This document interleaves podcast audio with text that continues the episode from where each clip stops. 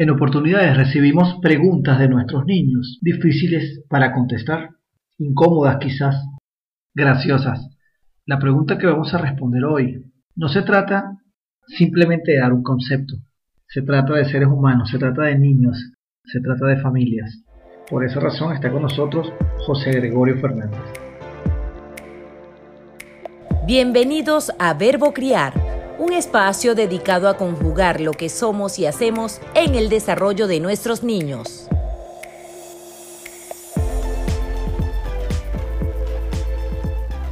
Hola, hola, bienvenidos a Verbo Criar el Podcast, episodio número 22.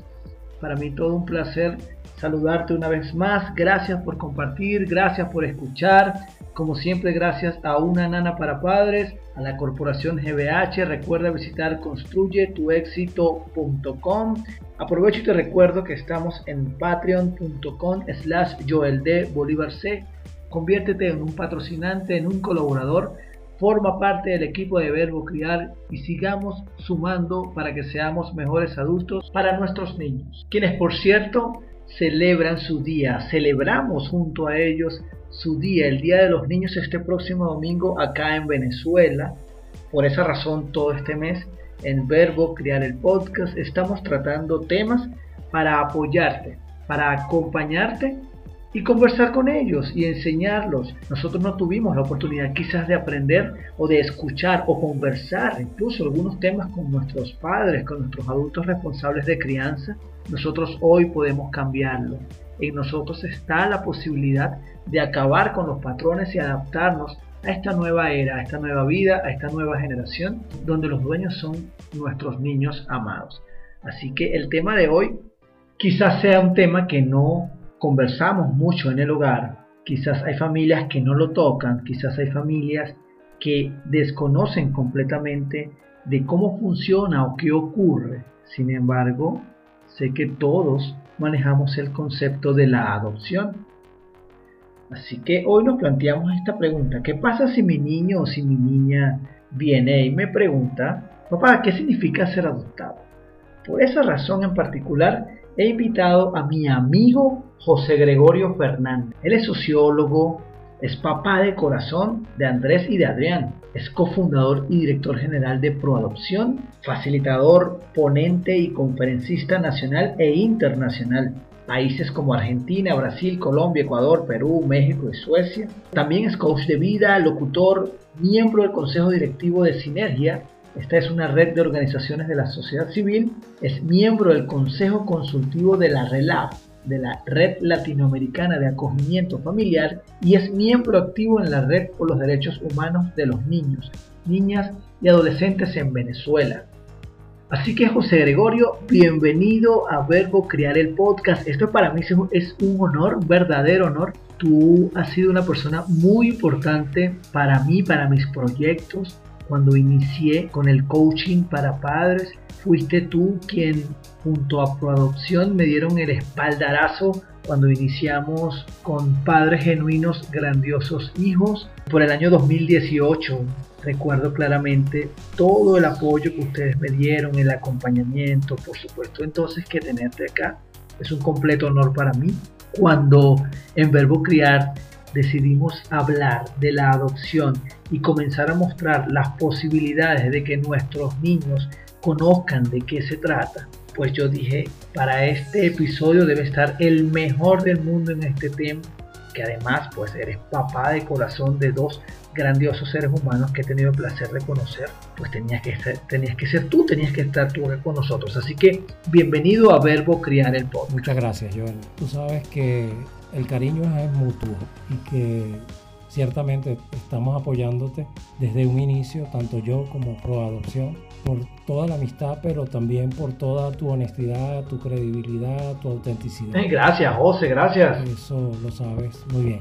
Y desde Pro Adopción no podemos pensar en padres y madres de familia sin una conciencia, sin una apertura, sin la humildad de quien quiere amar de mejor manera a sus hijos, porque quien ama quiere hacerlo bien por el otro. Y eso, y eso es algo que tú desde el primer momento estás tratando de hacer. Y qué maravilla estar aquí hoy en Verbo Criar junto contigo. Muchas gracias. Bueno, Goyo, a mí me encanta conversar contigo. Siempre he tenido esa sensación de, de, de calidez y de tranquilidad y sobre todo que aprendo mucho. ¿Sabes? Creo que nunca te lo había dicho. Imaginemos esta situación. Mi hijo David, de 9 años, llega a la casa y me dice, mira papá, mi, amigo del fútbol me contó que él es adoptado. ¿Qué es un niño adoptado, papá? Probablemente yo le diga, bueno, hijo, un niño adoptado es un niño que sus padres pues no son sus padres biológicos, es decir, que su mamá adoptiva no es la mamá que no es quien estuvo embarazada de él y que bueno que este papá y esta mamá mediante un proceso legal solicitaron convertirse en sus padres y pues ellos ahora tienen a este niño en su casa y que ahora él forma parte de la familia y él va a ser criado de aquí en adelante por ellos porque se convirtió en hijo de estos. Fíjate que yo estoy buscando aquí las palabras y, quizás me cuesta el cómo, el cómo responder. La verdad es que el concepto de adopción está a la mano de todos, de cualquier persona y probablemente cuando un papá, una mamá o un adulto responsable de crianza reciba esta inquietud por parte de uno de sus niños, pues investigue incluso la forma en la que le va a hacer llegar el mensaje.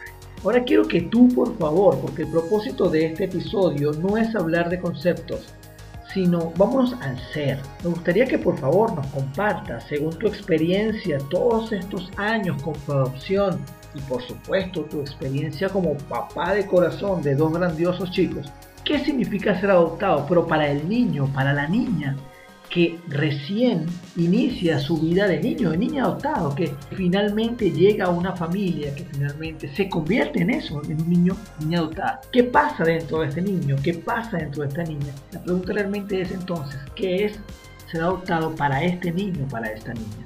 Adoptar es primeramente un acto de amor. Eso, eso es lo que es la adopción, un acto de amor. Y Además, un acto que le hace justicia a un niño, una niña o un adolescente que ha perdido por diversas circunstancias toda posibilidad real de estar o de volver con su familia de origen.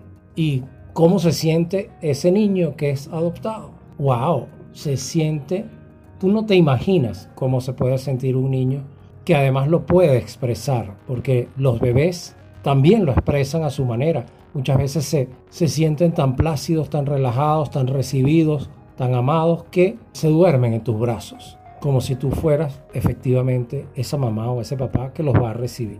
Y los niños más grandecitos pues brincan en una pata porque ellos saben perfectamente aquello que les falta, que no han tenido, que están buscando, que necesitan y que es algo que les falta y además que los hace de una forma diferente, antipática, porque todos tendemos a sentir quizás lástima por esos niños. Pero ellos se sienten realmente muy, muy felices cuando consiguen a ese papá y a esa mamá. Vaya, José, hablaste de justicia y que ellos saben lo que les falta y que ahora lo tienen, a papá y a mamá. Bueno, no tengo palabras, no tengo palabras, chamo. ¿Y qué pasa con, qué pasa entonces con los adultos, con el papá y la mamá? Cuando llega hijo a casa. Ese primer día que llega hijo a casa. ¿Qué significa entonces para ellos? Wow, Joel, esa es la sensación más, más hermosa que, que yo he sentido en mi vida. Es, mm, es algo sencillamente maravillosamente inesperado, diría yo.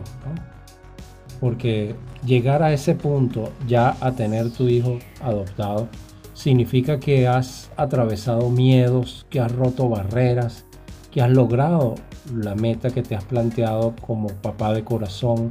Wow, y sobre todo significa un, un crecimiento, un crecimiento, es sentir, experimentar en ti un crecimiento como persona, como ser humano. Así como haberte ganado ese premio, ese, ese regalo, esa bendición que te hace sentir que ahora tienes un mayor compromiso, una mayor responsabilidad, pero que todo ha ocurrido teniendo tú la total libertad y pudiendo generar en ti ese amor incondicional que reclama ese niño que está allí y que está llegando a tu vida.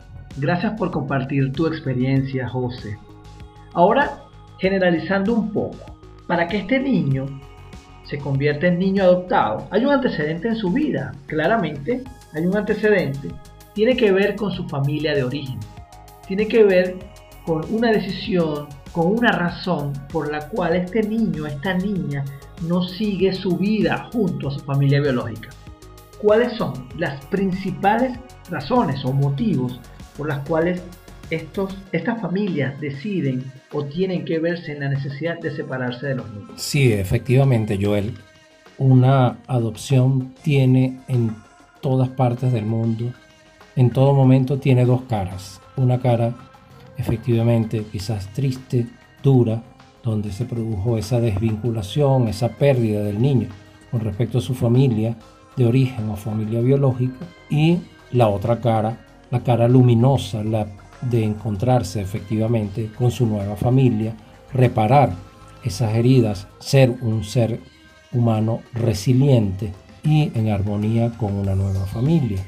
Ahora, pero los niños verdaderamente llegan a ser adoptables es cuando la autoridad competente los certifica como adoptables. Eso pasa por varios, varias circunstancias que se pueden hacer. Eso amerita todo un estudio por parte de esos equipos técnicos, pero básicamente están el tema del abandono, está también el tema incluso del consentimiento, donde eh, la familia en definitiva reconoce que sí, que no le interesa, no está dispuesto, no puede no está en capacidad de asumir ese niño como su hijo y da el consentimiento para que otra familia lo haga. Eso las autoridades lo toman en serio y está previsto en la ley.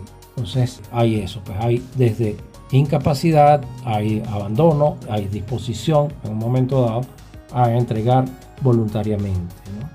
Todo eso entra allí. Bien, José, entonces tenemos varios actores en, todo este proceso de, de la adopción. Está el niño, la niña, por supuesto, la familia de origen, la familia adoptiva o la posible familia que podría adoptar a este niño o a esta niña. Entiendo entonces que Proadopción probablemente maneje bases de datos con estas parejas, familias que pueden convertirse en familias de corazón. También está la información de las familias que deciden o que eligen no mantener al niño con ellos o a la niña. Y bueno, y esto debe suceder también no solo en producción, ¿verdad? Sino en las diferentes instituciones u organismos destinadas a programas de colocación familiar. Si manejan base de datos para hacer los costeos, la ubicación, bueno, no sé. Con todo esto que tú has vivido, todos los casos que has conocido, que has acompañado, ¿podrías compartirnos, por favor, un caso en particular que te haya impactado, porque entiendo incluso que para entrar en todo este proceso de adopción, puede una madre embarazada ya colocar a su hijo en todo este proyecto, en todo este proceso de colocación familiar, incluso antes de que su hijo nazca. Entonces, ¿podrías contarnos alguna experiencia de alto impacto allí para ti, por favor? Sí, existen tanto las oficinas de adopción como programas de colocación familiar, que la inmensa mayoría de esos programas en el caso de Venezuela son programas ejecutados, formados por organizaciones de la sociedad, por fundaciones, asociaciones civiles, que tienen ese programa, que no es más que un equipo técnico multidisciplinario, que sí que evalúa y certifica la idoneidad de esas familias y están todo ese conjunto de familias ya evaluadas y certificadas como idóneas en un banco de familia. En el caso nuestro de Proadopción, no tenemos programa de colocación y no tenemos directamente esa base de datos. Sin embargo, contamos con el apoyo y la articulación, la coordinación con todos los programas de colocación y con las mismas oficinas de adopción para canalizar los distintos casos con esas familias adecuadas. Ok, súper claro queda para mí. Con lo que me preguntas del caso en particular que me puede haber impactado, especialmente de las progenitoras que están en conflicto con su embarazo y que llegan a nosotros con la intención o la motivación de buscar en la adopción una alternativa para ese bebé que están gestando, sencillamente nosotros hemos visto cómo han cambiado las motivaciones de esas mujeres. En Venezuela antes era efectivamente sí, era adulterio, violación, imprevisto, que se... ahora todas todas las entregas o toda la, disposición que nos llega y la progenitoras están marcadas por la necesidad del punto de vista económico.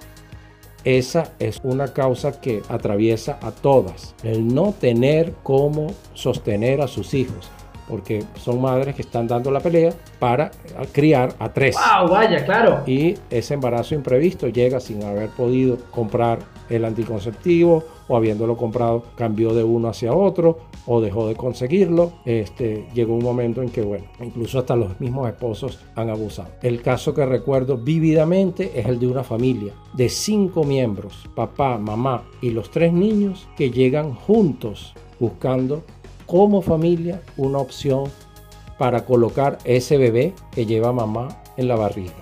Y mamá con un corazón generoso diciendo, ya yo soy madre. Para mí este bebé debe tener una familia distinta a nosotros. Y los cinco están tomando esa decisión porque el sexto que está allí en la barriga vendría a complicarles la existencia a todos, porque todos estaban realmente flacos del hambre, así de sencillo. Puedo entender claramente ahora cuando dices que hay las dos caras en un proceso de adopción. Ese momento oscuro, triste de la familia origen y ese momento de luminosidad, de amor, bueno, ojo, que creo que lo que acabas de decir es una demostración de amor también. Esto probablemente pueda generar cierta polémica porque el hecho de que esta mamá diga que ellos no tienen las condiciones, que ellos aceptan, que debe ser durísimo, debe serlo, aceptar, entender que no tengo la condición para darle la vida que merece mi hijo, es una gran demostración de amor. Esto lo escuché, tengo una oportunidad y fue algo que me quedó marcado. Precisamente yo he aprendido a entender, a respetar también a los padres que están dispuestos a recibir a estos niños, a los padres que se convierten en padres de corazón, He tenido el placer de conocer varias instituciones. Estuve en Fundana una vez impartí Padres Genuinos Grandiosos Hijos la conferencia. Y en esa sala lo que se sentía era amor puro. El, compartir con esa gran cantidad de parejas dispuestas a recibir a estos niños en su hogar, a, hacerlos parte de su familia. Eso también son demostraciones de amor increíbles, como lo decías al inicio. Y también tuve el placer de conocer al gran César Funda Fe, Cao Miranda, San Antonio de los Altos, a quien por cierto le debo un gran momento espiritual en mi vida, gracias a él, pues tuve esa, esa conversación tuve realmente algo muy importante para mí. Y recuerdo que les conté que bueno, que alguna vez Yelix y yo habíamos conversado acerca de la posibilidad de convertirnos en, en padres de corazón, esto antes que naciera Mateo.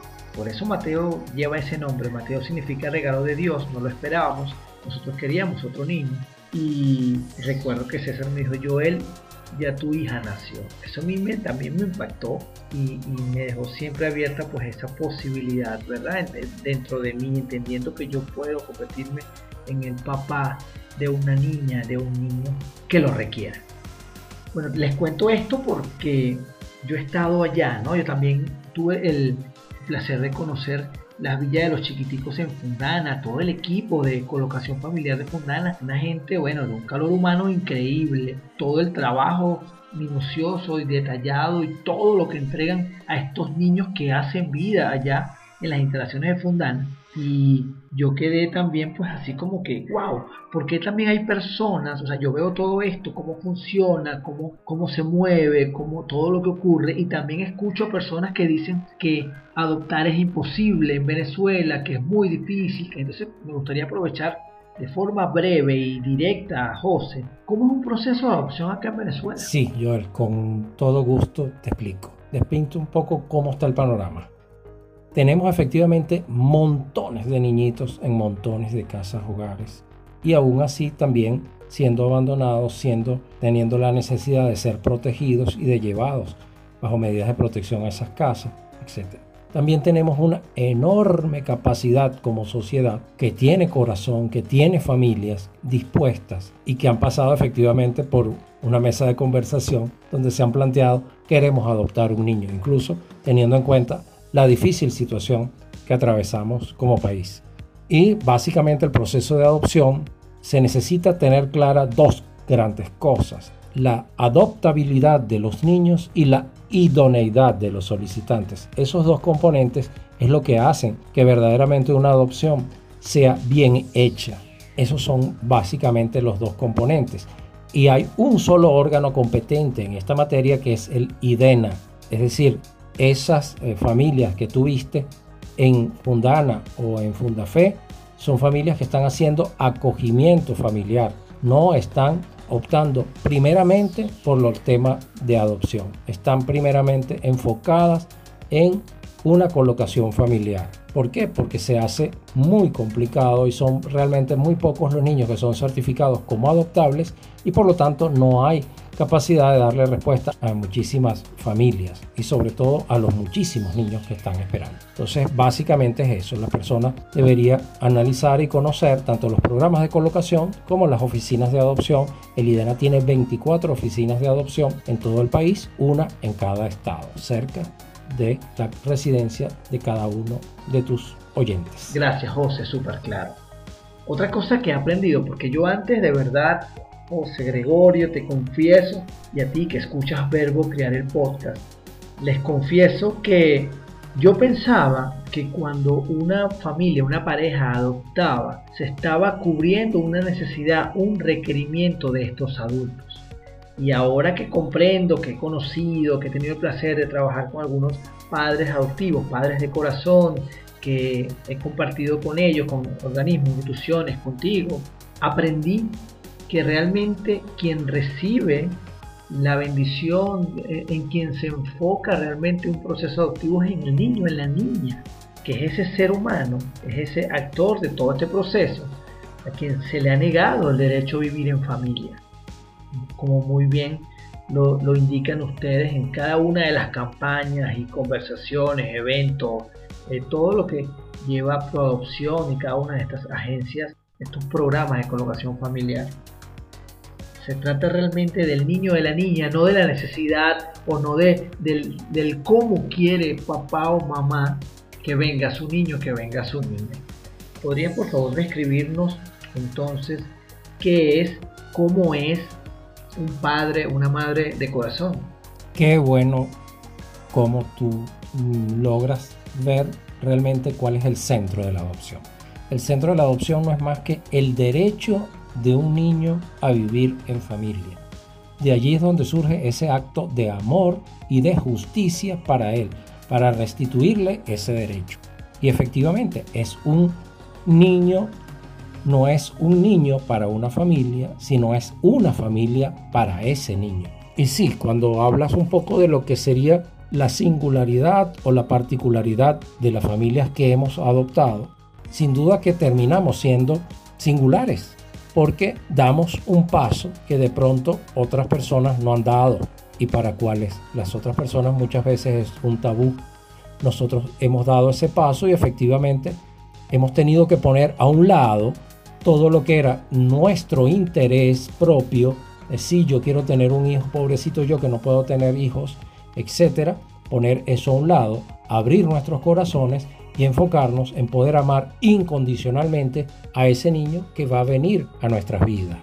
Y eso, eso nos hace distintos, porque ese proceso de reflexión, de confrontación, de atravesar los miedos, de crecer y de ser en definitiva idóneos y competentes y abrirnos a recibir a estos niños, sin duda que nos hace haber transitado un camino que bueno, que no suele transitar todo el mundo. Nos gustaría que muchísimas más personas lo hagan, pero bueno, el miedo es libre también. Ciertamente, José, ciertamente. Oye, ahora que hablas, que sería bueno que muchas familias se sumen. Recuerdo un libro que me regalaste cuando iniciamos esta alianza pro adopción y padres genuinos grandiosos hijos. en este libro me impactó mucho leer que existe, es decir, enterarme que existe un mercado donde venden, donde ofrecen en venta a niños en La Guajira, específicamente en la, en la frontera, por allá con Colombia, existe la venta libre de niños que incluso recuerdo clarito cuando leí que las personas que vienen de Europa, de, Norteamérica, si quieren que el, niño sea blanquito, pues pagan más, eh, cuesta más.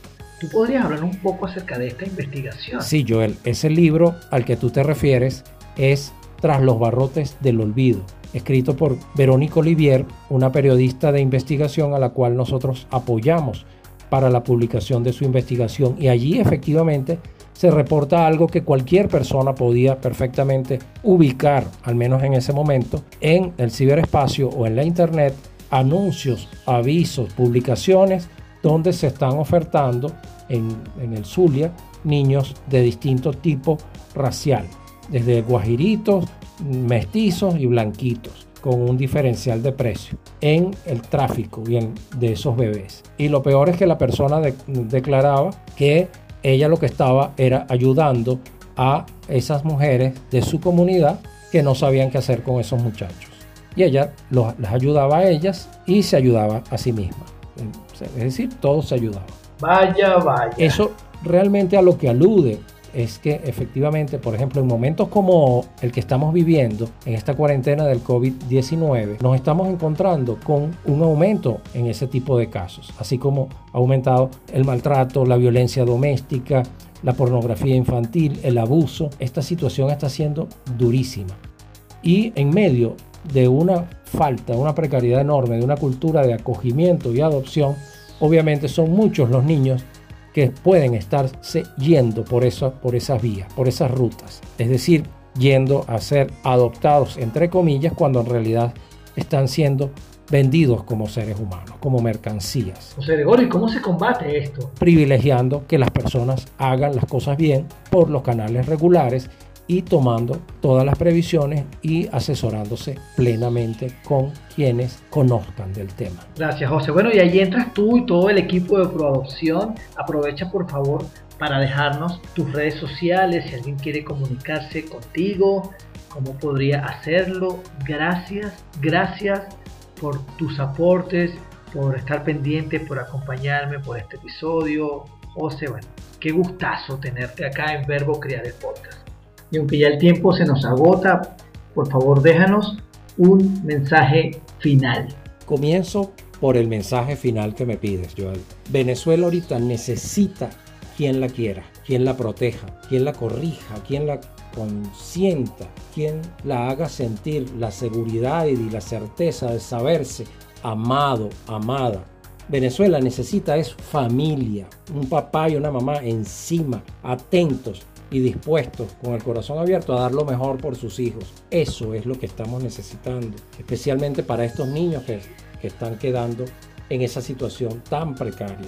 Y decimos que los niños son el futuro, efectivamente, pero no, los niños son el presente. Bravo, José. Van a hacer la diferencia porque ellos van a ser los protagonistas de esa Venezuela que los que estamos hoy no la vamos a ver va a ser una Venezuela que va, les va a tocar a hacerla a nuestros hijos. Y esa Venezuela, si ellos hoy, estos niños crecen sin protección, sin familia, sin afecto, sin sentido de pertenencia a una familia, ellos se van a convertir más en una carga. Con lo cual el futuro para Venezuela pinta muy feo si nosotros no tomamos acción. Porque vamos a impedirle a estos niños abandonados de hoy le vamos a impedir que el día de mañana sean los protagonistas que con un corazón generoso amen y sirvan e impulsen a su país por sus mejores logros, sus mejores metas, sus mejores sueños. Sin embargo, ese es un desafío que tenemos como país. Amemos a estos niños, amemos a Venezuela, hagamos familia. Allí donde veamos que no hay familia, prendamos las alarmas. Donde falte un papá, donde falte una mamá, prendamos las alarmas y montemos guardia dándoles amor a esos niños. Cierro entonces con mis redes sociales o las redes sociales de Pro Adopción. En Instagram, Proadopción ORG, todo pegadito. También en Facebook, proadopción.org. En Twitter, Proadopción ORG, todo pegado.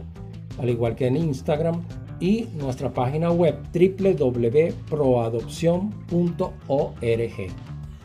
Y nuestro correo electrónico también muy sencillo, proadopcion.gmail.com.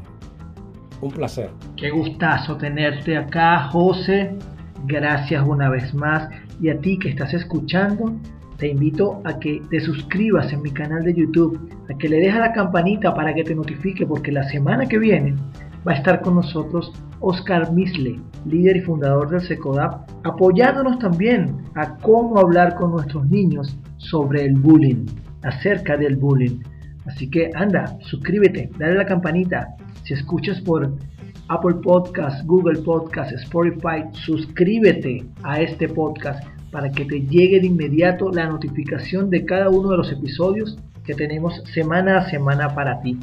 Y si quieres convertirte en colaborador o patrocinante de Verbo Crear el Podcast, te espero en patreon.com slash Bolívar C. Gracias a una nana para padres, a la corporación GBH, visita www.joeldebolivarc.com. Chao, chao. Esto fue Verbo Criar, el podcast del coach para padres Joel David Bolívar Corazpi.